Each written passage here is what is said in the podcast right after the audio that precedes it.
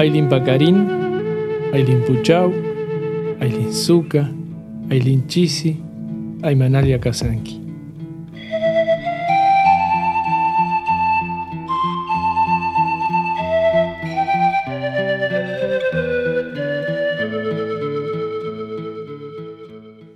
Los distintos números del COYA permiten elaborar un mapa de los sindicatos afines de los denominados autónomos.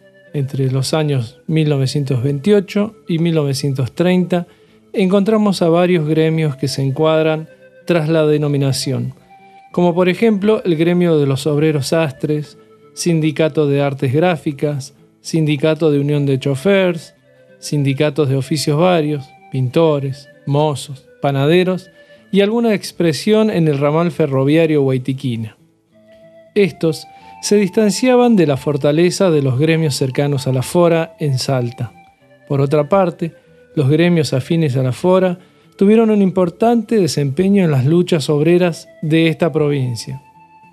Entre las agrupaciones afines podemos mencionar a la Sociedad de Resistencia de Obreras de la Aguja, primera expresión sobre las luchas de las anarquistas salteñas, la Sociedad de Obreros Municipales de Salta, el potente gremio de los panaderos, junto a todos los encuadrados en oficios varios.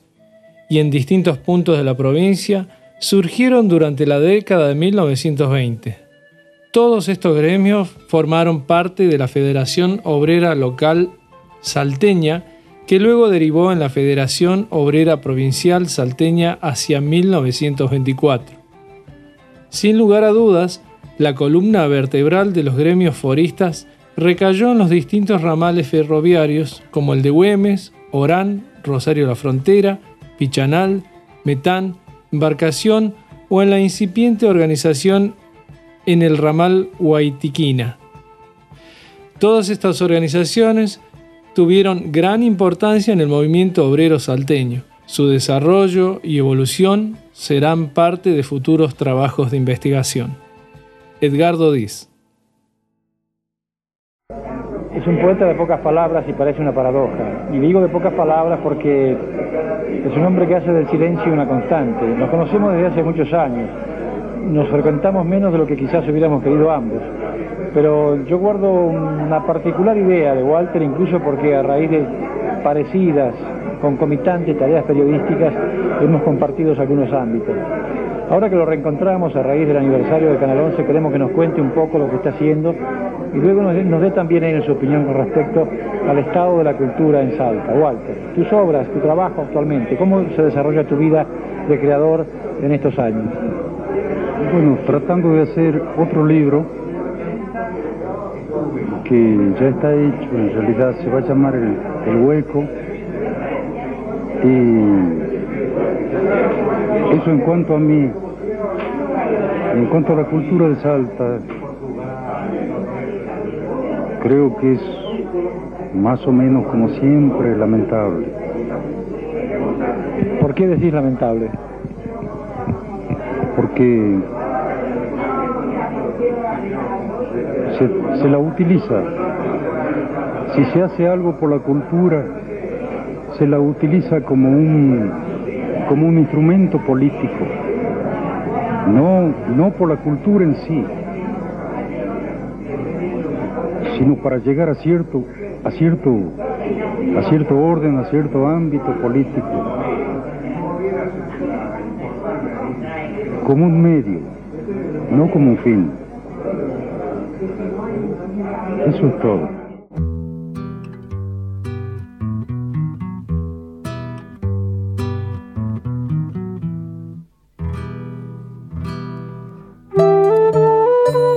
Bienvenidos al Coya. Comenzamos pensando en esta nueva configuración de humanos que nada sienten. No quiero decir que antes no existían, pero ahora Creo que los sentimientos pasan por un dispositivo en el cual la reacción es mecánica. Entre tantos miedos actuales, la pandemia constante es el miedo al contacto, al abrazo, al amor sin fronteras. La vida se nos hace cada vez más fácil recordando los cumpleaños en un calendario virtual. Ni lo pensamos, ni lo sentimos, y aseveramos que es sinceridad. Todo surge de una ignorancia desde la matriz de haber nacido en un mundo que tiene una proyección paralela. Es peor para aquel que no nace con la posibilidad de tener una calculadora de cuántos corazones tiene que entregar o cuándo es el cumpleaños de su mejor amigo. Perseguirá toda la vida el sueño de poder ser poseído por una máquina que le impida pensar. Canción. Se preguntó, ¿para qué tantas llaves y puertas y ventanas enrejadas? ¿Para qué los cerrojos si el camino ya no ronda la casa? El amor que se extingue en funciones abstractas del ser humano abducido por la alienación de la propaganda constante que le dice que no tiene que sentir. Los ojos ya no son para ver más el horizonte de nuestras sensaciones. Ahora es la cámara que con su mirada morbosa filma peleas en la calle, gente muriendo de hambre o cualquier escena dantesca que pueda ser un show de entretenimiento.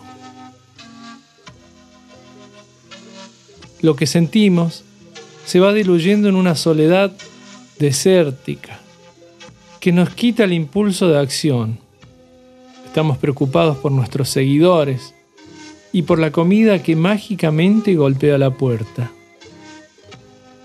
Ya tampoco tiene importancia comer.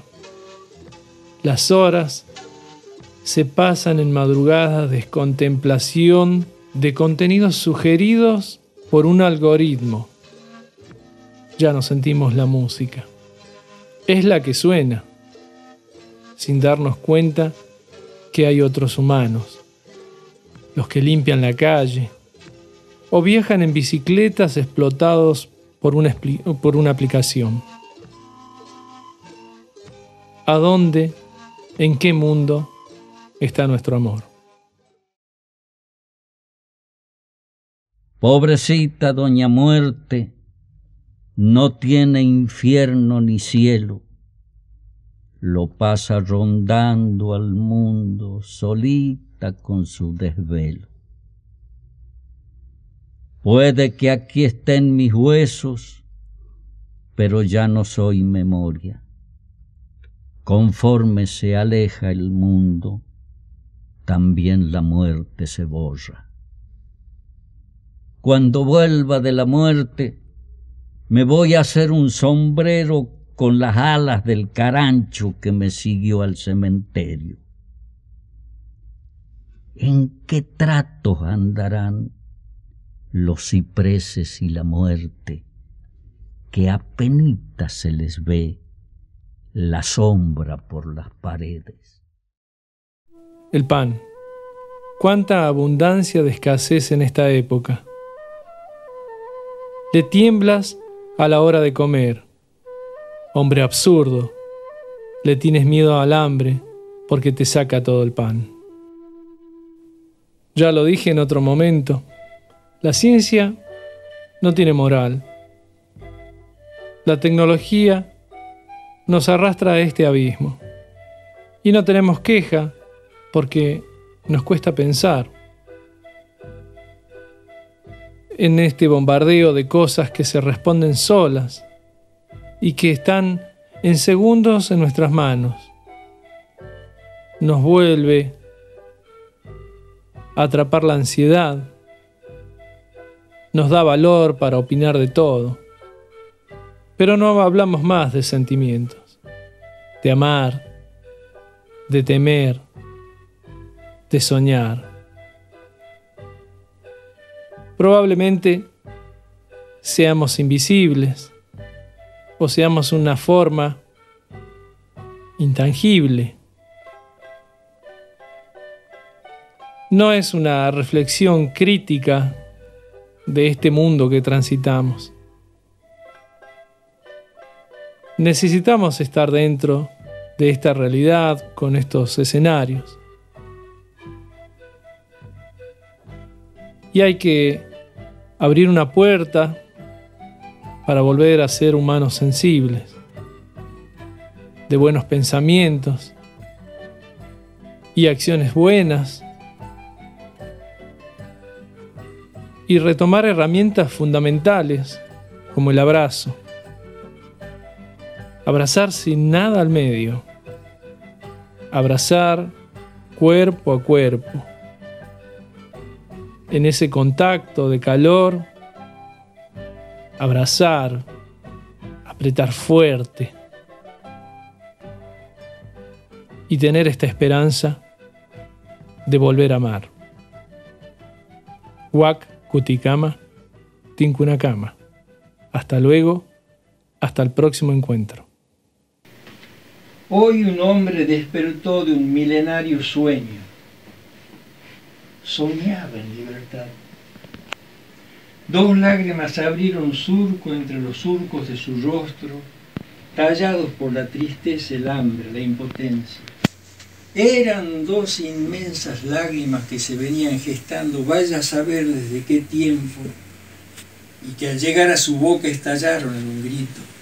Despierten, hombres, despierten, que este es el momento de juntar nuestros sueños hasta la muerte, porque detrás nuestro vienen niños y más niños soñando con sus juguetes.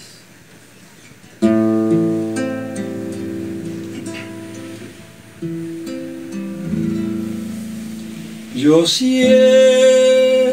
los ojos y veo a mi gente dormida en sus sueños, acunando a Doña Esperanza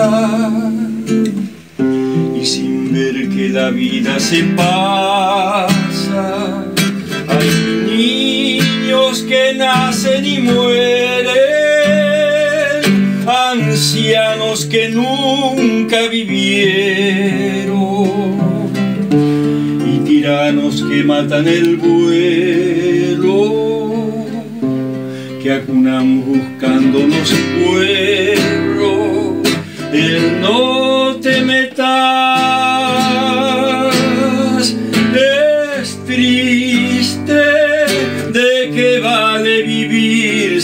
saber compartir la vida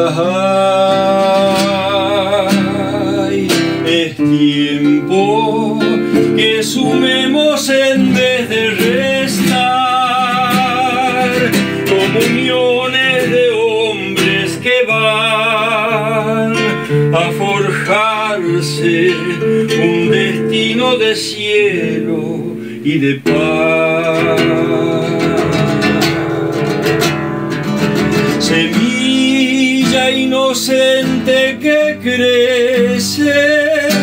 Moliendo el silencio del alba, nutriéndose en surcos de sueños, abonados con sangre del pueblo. Será en un mañana mi hermano que sentados en paz de guerreros semillas de roble, saldremos a poblar el cielo, el no te metas,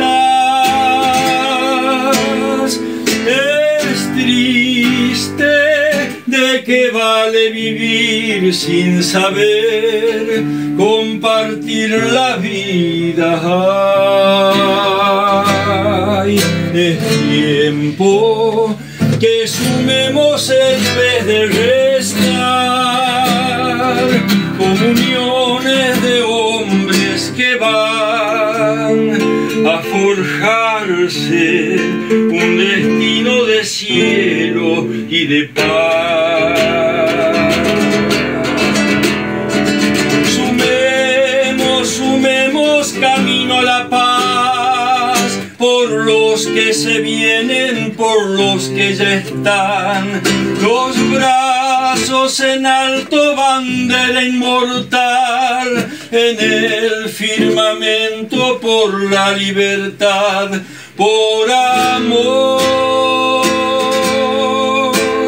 Por amor,